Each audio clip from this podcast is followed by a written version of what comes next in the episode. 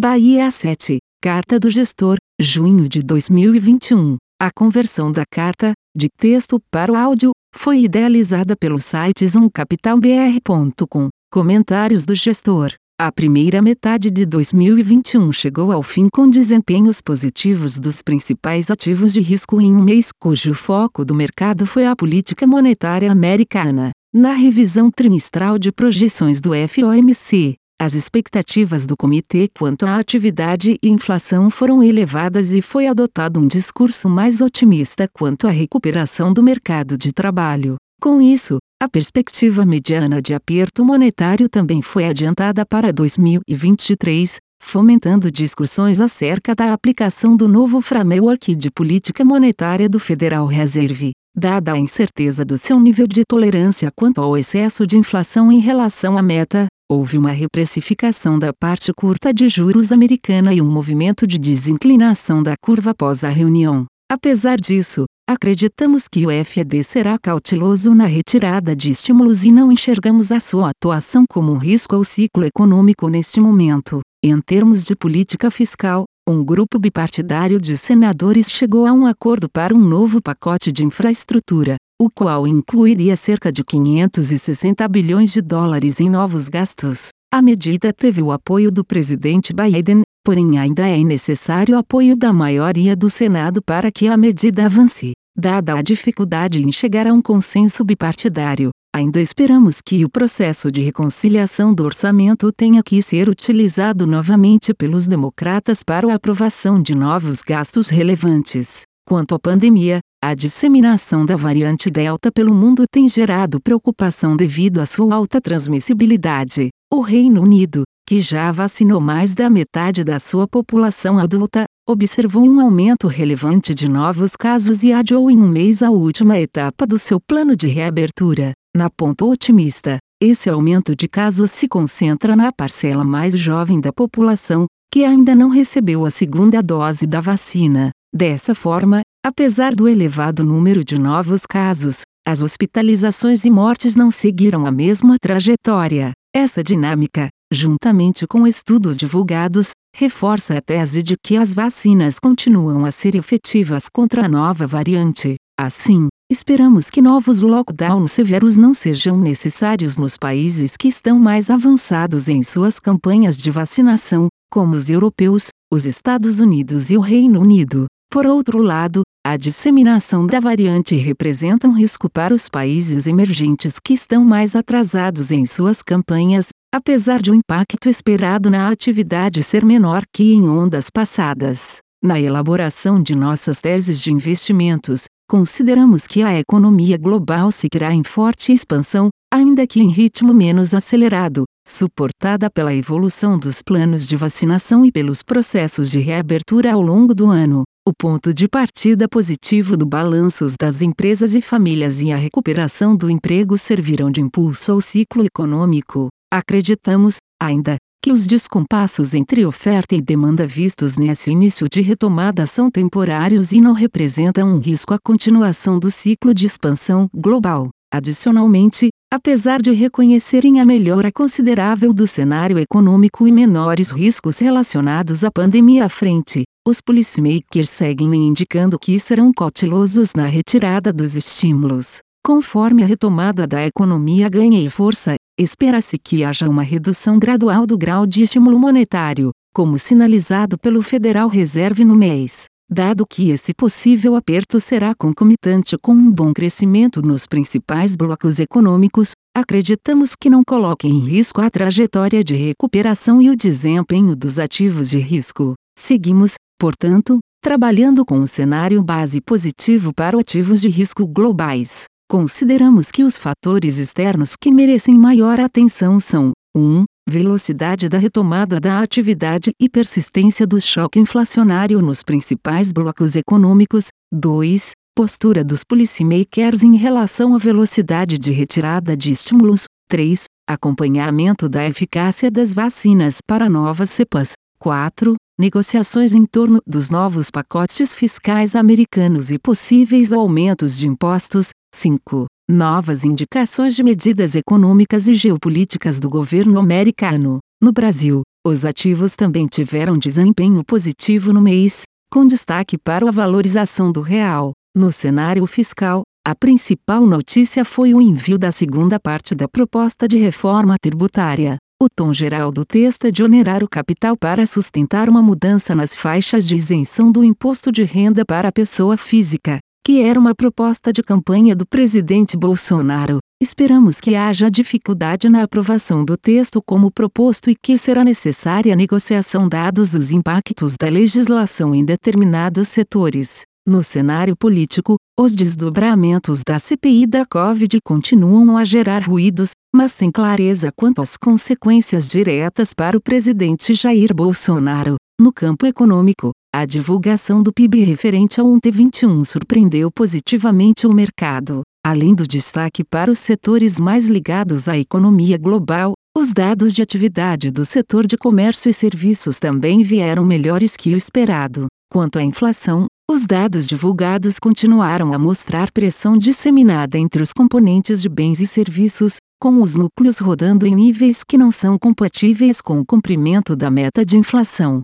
Acreditamos que esse ponto de partida, já bastante inflacionário, tende a se manter pressionado à frente com a elevação das bandeiras tarifárias decorrentes da crise hídrica e o efeito da reabertura da economia nos núcleos de serviços. Diante desse cenário, o Copom decidiu elevar novamente a taxa de juros básica em 75 pontos base e adotou um tom mais duro em sua comunicação, abandonando a sinalização anterior de ajuste parcial. O colegiado indicou, ainda, a possibilidade de ajuste em maior magnitude na próxima reunião caso haja uma deterioração nas expectativas de inflação para o horizonte relevante. No quadro sanitário, o ritmo de vacinação acelerou consideravelmente no mês com a chegada de novas doses e a volta da vacinação por idade. Nesse contexto, diversos estados e municípios anunciaram a antecipação de seus cronogramas de imunização. Apesar do avanço nas campanhas, a parcela da população que já foi imunizada permanece baixa.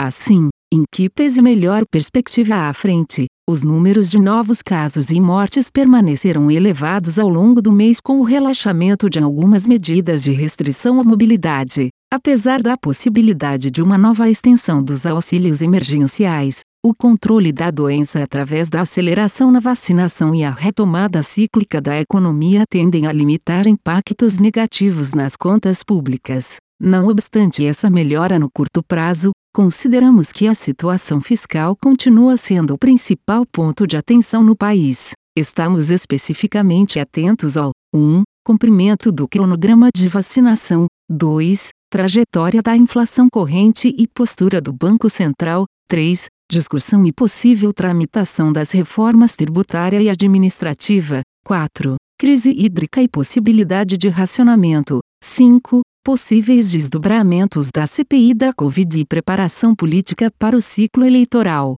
fundos multimercados, estratégias e atribuição de resultados, renda fixa. Em renda fixa, as principais perdas vieram de posições aplicadas em juros nominais no México e tomadas em juros nominais nos Estados Unidos e no cupom cambial. Tivemos ganhos em posição comprada no real contra o peso mexicano e rand sul-africano. Atualmente, temos posições tomadas em juros nominais nos Estados Unidos, Reino Unido e África do Sul, aplicadas em juros reais e inclinação no Brasil, compradas em inflação implícita no Brasil, compradas em índices de crédito de empresas europeias, compradas em coroa norueguesa, rublo russo e real e vendidas em euro, franco suíço e dólar americano. Renda variável. O resultado das estratégias de bolsa foi positivo em junho, os principais ganhos vieram de posições relativas em bancos e compradas em consumo discricionário. Tivemos perdas,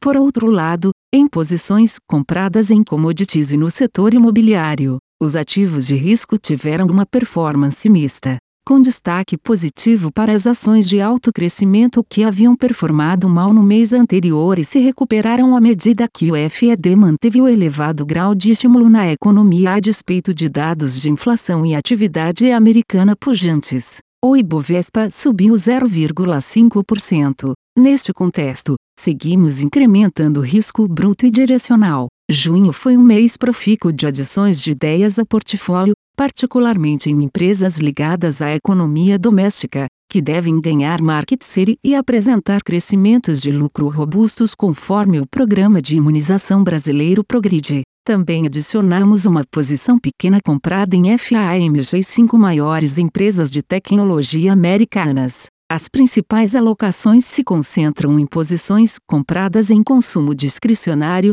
saúde, imobiliário, relativas com exposição líquida comprada em commodities e elétrico, e posições relativas com exposição líquida vendida em bancos, seguradoras e telecomunicações, fundos de renda variável. Comentários do gestor. Junho foi um mês positivo para as bolsas de países desenvolvidos e para a maioria dos mercados emergentes. Após a decepção dos dados econômicos de maio, o Banco Central Americano, FED, acalmou os mercados na última reunião. Problemas na cadeia de suprimento continuam afetando a inflação corrente, mas a retomada gradual do emprego afasta os riscos de superaquecimento da economia no curto prazo. No Brasil, iniciou-se a discussão da segunda parte da reforma tributária enviada ao Congresso, ao mesmo tempo que Brasília ferve com denúncias e depoimentos sobre esquemas de corrupção na compra de vacinas. Em commodities, o petróleo teve mais um mês positivo subindo entre 8% e 11% nos mercados internacionais.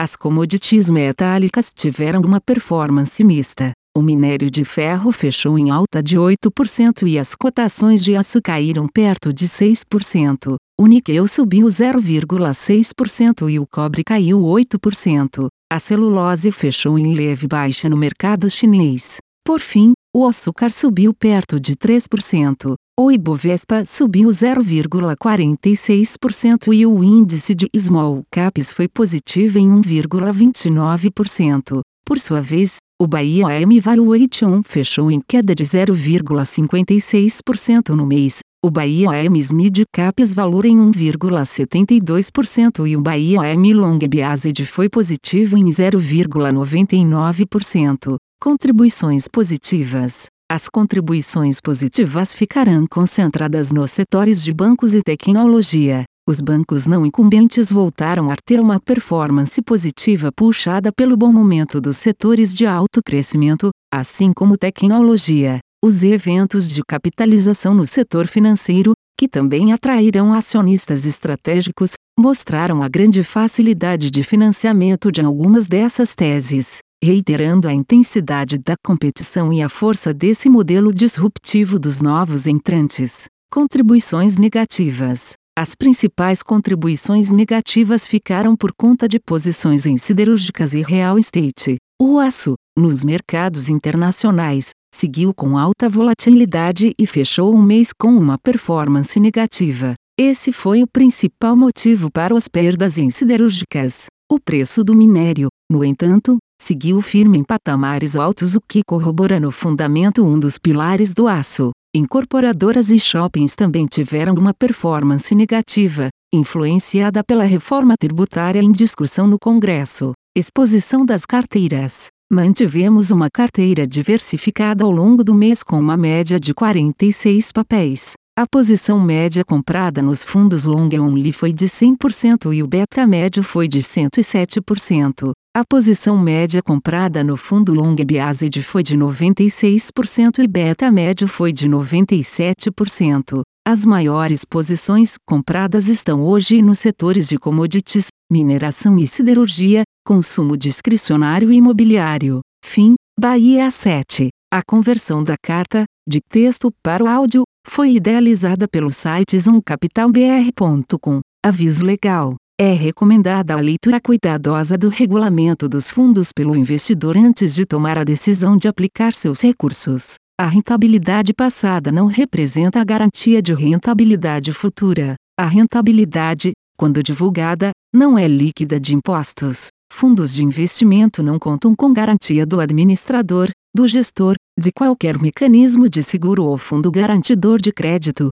FGC. Para avaliação da performance de um fundo de investimento, é recomendável a análise de, no mínimo, 12 meses. A gestora não se responsabiliza por quaisquer decisões tomadas tendo como base os dados deste documento. As informações aqui contidas têm caráter meramente informativo e não constituem qualquer tipo de aconselhamento de investimentos ou oferta para aquisição de valores mobiliários. Os investimentos em fundos de investimento e demais valores mobiliários apresentam riscos para o investidor.